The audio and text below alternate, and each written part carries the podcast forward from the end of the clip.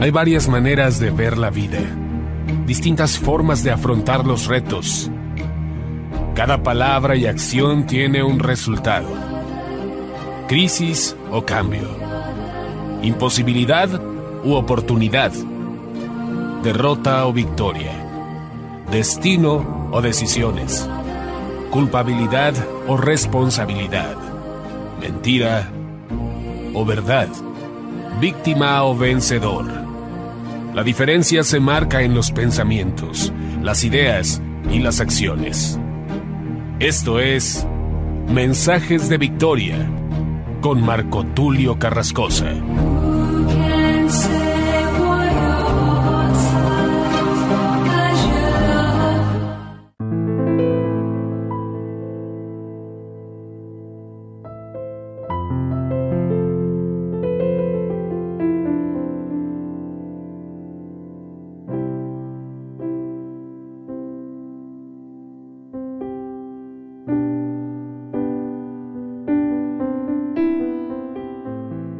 Bendiciones, amados hermanos y amigos, qué gusto saludarles nuevamente a través de la radio, a través de internet. Hoy les compartiré un mensaje muy corto pero muy profundo y deseo con todo mi corazón que puedan discernirlo, puedan de alguna manera digerirlo, ya que es un mensaje que tiene mucha profundidad, hablando precisamente del poder y la dimensión de lo profético. Hoy quiero hablarte acerca de los dos testigos, estos dos personajes en la escritura tienen nombre, tienen características y podemos decir claramente que estos dos personajes aparecen en el Antiguo y en el Nuevo Testamento con mucho liderazgo y con una importancia, con una relevancia, valga la redundancia, tan relevante, tan preponderante, que si no habláramos de ellos, no se estaría cumpliendo con el mensaje y la visión del Evangelio, ya que la Escritura los coloca nuevamente en el Apocalipsis como personajes de gran importancia. Vayamos a lo que dice la palabra de Dios en el nombre poderoso de Jesús, Apocalipsis capítulo 11, versículo 1 en adelante. Entonces me fue dada una caña semejante a una vara de medir, y se me dijo, levántate y mide el templo de Dios y el altar y a los que adoran en él. Pero el patio que está afuera del templo, déjalo aparte y no lo midas, porque ha sido entregado a los gentiles, y ellos hollarán la ciudad santa cuarenta y dos meses. Y daré a mis dos testigos que profeticen por mil doscientos sesenta días, vestidos de silicio. Estos testigos son los dos olivos y los dos candeleros que están en pie delante del Dios de la tierra. Si alguno quiere dañarlos, sale fuego de la boca de ellos y devora a sus enemigos. Y si alguno quiere hacerles daño, debe morir él de la misma manera. Estos tienen poder para cerrar el cielo, a fin de que no llueva en los días de su profecía, y tienen poder sobre las aguas para convertirlas en sangre y para herir la tierra con toda plaga cuantas veces quieran. ¿Quiénes son estos dos personajes en la escritura? Verdaderamente la pregunta es clave. ¿Quiénes son estos dos personajes? Algunos piensan, algunos llegan a decir que son Moisés y Enoch. Algunos piensan que es Elías y Enoch. Otros que pues han de ser personajes que van a vivir en esa época. Sin embargo, solamente hay dos personajes en la escritura que tuvieron estos dos poderes característicos estos dos poderes peculiares. Hablando de Moisés, tenía el poder para convertir las aguas en sangre y traer toda clase de plagas para combatir a Faraón. Para herir con plaga, dice la escritura, herir con toda plaga, es decir, tienen el poder para traer plagas a la tierra. Cuantas veces quieran, dice la escritura. También tiene poder para cerrar el cielo. Recordemos que Elías, cuando se enfrentó a Cab, le dijo, por mi palabra no lloverá hasta que yo lo diga. Hablando de la autoridad del profeta Elías, entonces estos dos personajes, sin duda alguna, son precisamente Moisés y Elías. La escritura dice en el versículo 7 al versículo 11, vamos a leer en Apocalipsis 11, dice, cuando hayan acabado su testimonio, la bestia que sube del abismo hará guerra contra ellos y los vencerá y los matará. Y sus cadáveres estarán en la plaza de la grande ciudad que en sentido espiritual se llama Sodoma y Egipto, donde también nuestro Señor fue crucificado. En sentido espiritual, Sodoma y Egipto. Sin embargo, ¿dónde fue crucificado Jesús? Precisamente en Jerusalén.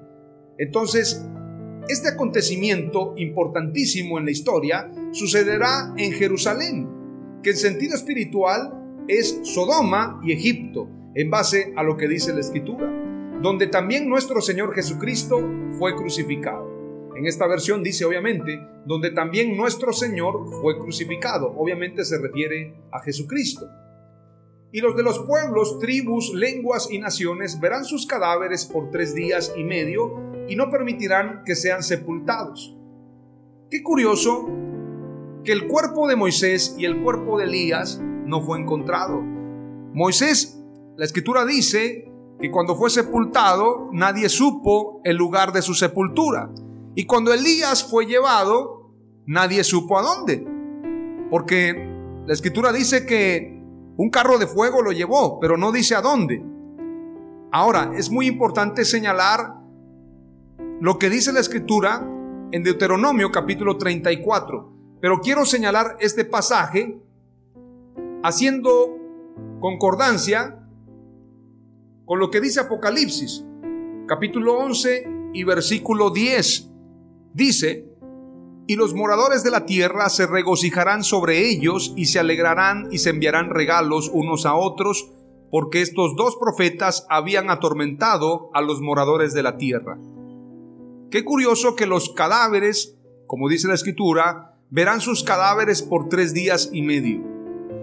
Y los pueblos, y los de los pueblos, dice el pasaje, y los de los pueblos tribus, lenguas y naciones verán sus cadáveres. Esto es imposible de manera presencial. ¿Cómo es la visión de Juan el apóstol en Apocalipsis que puede saber que todos lo verán? Obviamente a través de la tecnología, a través de la televisión, de la radio. Bueno, la radio no nos permite ver, pero sí escuchar. Pero vamos a verlo, en este caso se va a ver a nivel mundial y esto será una noticia, y los moradores de la tierra se regocijarán sobre ellos y se alegrarán.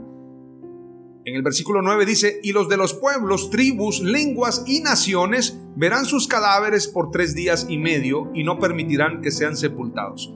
Todo el mundo lo va a ver a través del Internet, a través de la tecnología. Y los moradores de la tierra se regocijarán sobre ellos y se alegrarán y se enviarán regalos lo que está haciendo Amazon. A través de Amazon mandas regalos a todos lados. Precisamente se van a enviar regalos a causa de la muerte de estos dos profetas de Dios. Se enviarán regalos unos a otros, porque estos dos profetas habían atormentado a los moradores de la tierra. Versículo 11. Pero después de tres días y medio entró en ellos el espíritu de vida enviado por Dios, y se levantaron sobre sus pies y cayó gran temor sobre los que los vieron.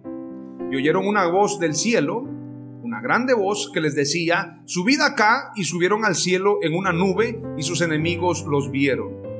Después viene la séptima trompeta. Es importante señalar, en el versículo 13 y 14 dice, en aquella hora hubo un gran terremoto y la décima parte de la ciudad se derrumbó y por el terremoto murieron en número siete mil hombres y los demás se aterrorizaron y dieron gloria al Dios del cielo. El segundo ay pasó, he aquí el tercer ay viene pronto. Y luego viene la séptima trompeta. Y cuando es tocada la séptima trompeta, dice, el séptimo ángel tocó la trompeta. Esta es la última trompeta de la que habla precisamente el apóstol Pablo cuando dice, y sonará la trompeta, y cuando haya sonado esta última trompeta, los muertos en Cristo resucitarán primero. Lo que señala el apóstol Pablo tiene concordancia con Apocalipsis. La última trompeta de la que habla primera a los Corintios es precisamente de la séptima trompeta de Apocalipsis. El séptimo ángel tocó la trompeta y hubo grandes voces en el cielo que decían, los reinos del mundo han venido a ser de nuestro Señor y de su Cristo, y Él reinará por los siglos de los siglos. Y los veinticuatro ancianos que estaban sentados delante de Dios en sus tronos se postraron sobre sus rostros y adoraron a Dios, diciendo, Te damos gracias Señor Dios Todopoderoso, el que eres y el que eras y el que has de venir, porque has tomado tu gran poder y has reinado. Y se iraron las naciones y tu ira ha venido, y el tiempo de juzgar a los muertos y de dar el galardón a tus siervos los profetas, a los santos, y a los que temen tu nombre, a los pequeños y a los grandes, y de destruir a los que destruyen la tierra. Y el templo de Dios fue abierto en el cielo, y el arca de su pacto se veía en el templo. Y hubo relámpagos, voces, truenos, un terremoto y grande granizo. Es ahí cuando se da la resurrección. Es ahí cuando se da precisamente el momento del juicio a las naciones. La venida de nuestro Señor Jesucristo se dará a la séptima trompeta. Ahora, Deuteronomio 34 dice la escritura de manera muy puntual acerca precisamente de la sepultura de Moisés. Dice la escritura.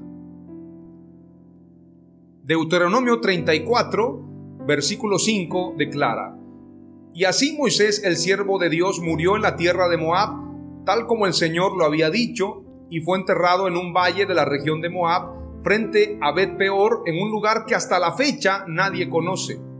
Murió a los 120 años de edad, habiendo conservado hasta su muerte buena vista y buena salud. Pero qué curioso, dice la escritura, y fue enterrado en un valle de la región de Moab, frente a Bet Peor, en un lugar que hasta la fecha nadie conoce. Es decir, nadie sabía dónde había sido sepultado Moisés. Su cuerpo no fue encontrado. Judas 1.9 declara, pero cuando el arcángel Miguel contendía con el diablo disputando con él por el cuerpo de Moisés, no se atrevió a proferir juicio de maldición contra él, sino que dijo, el Señor te reprenda. Hubo un conflicto por el cuerpo de Moisés.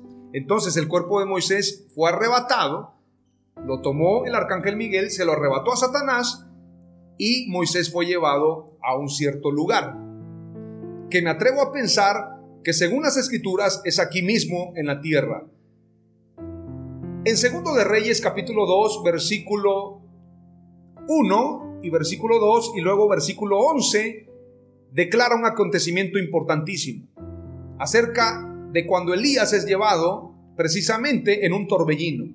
Dice la escritura, cuando el Señor estaba por llevarse Elías al cielo en un torbellino, Elías y Eliseo estaban en camino desde Gilgal, y Elías le dijo a Eliseo, quédate aquí porque el Señor me dijo que fuera a Betel. Versículo 11.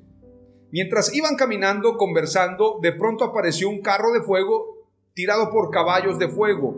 Pasó entre los dos hombres y los separó y Elías fue llevado al cielo por un torbellino. Eliseo lo vio y exclamó, Padre mío, Padre mío, veo los carros de Israel con sus conductores. Mientras desaparecían de su vista, rasgó su ropa en señal de angustia. ¿A dónde fue llevado Elías? ¿A dónde fue llevado Moisés? La escritura dice también en el pasaje que leía de Deuteronomio 34, en el versículo 10 dice, sin embargo, nunca más hubo en Israel otro profeta como Moisés, con quien el Señor hablara cara a cara, o que hiciera todos los prodigios y maravillas que el Señor le mandó hacer en Egipto contra el faraón, sus funcionarios y todo su país, o que le igualara en poder y en los hechos grandes e importantes que hizo a la vista de todo Israel. En este sentido, no hay otro profeta como Moisés, no hay otro profeta como Elías en cuanto a poder. Sin embargo, el más grande de todos los profetas es Juan el Bautista, lo dijo Jesús. Pero obviamente quien tiene la preeminencia en todo es nuestro Señor Jesucristo. Él es el más grande profeta. Ahora, veamos lo que dice Malaquías capítulo 4, versículo 1 al versículo 6 y con esto terminamos. Porque aquí viene el día ardiente como un horno, y todos los soberbios y todos los que hacen maldad serán estopa. Aquel día que vendrá los abrazará, ha dicho Jehová de los ejércitos, y no les dejará ni raíz ni rama. Mas a vosotros los que teméis mi nombre, nacerá el sol de justicia, y en sus alas traerá salvación. Y saldréis y saltaréis como becerros de la manada. Hollaréis a los malos, los cuales serán ceniza bajo las plantas de vuestros pies en el día en que yo actúe, ha dicho Jehová de los ejércitos. Acordaos de la ley de Moisés, mi siervo, al cual encargué en Oreb ordenanzas y leyes para todo Israel. He aquí, yo os envío el profeta Elías antes que venga el día de Jehová, grande y terrible.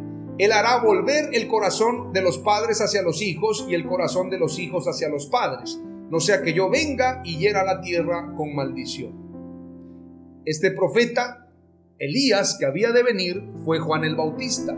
Sin embargo, Elías regresa en el día final, como lo señala Apocalipsis 11. Es importante que guardes esto en tu corazón. Los dos testigos son Moisés y Elías.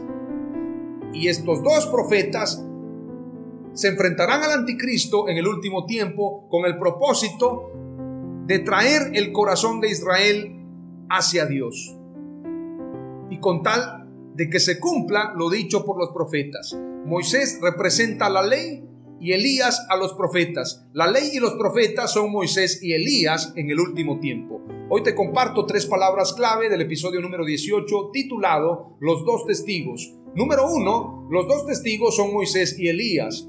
Número dos, Moisés y Elías están delante del Dios de la tierra, es decir, están vivos, están delante de Dios. Número 3. Moisés y Elías se enfrentarán al anticristo en el fin. En el nombre de Jesús. Amén. Aleluia!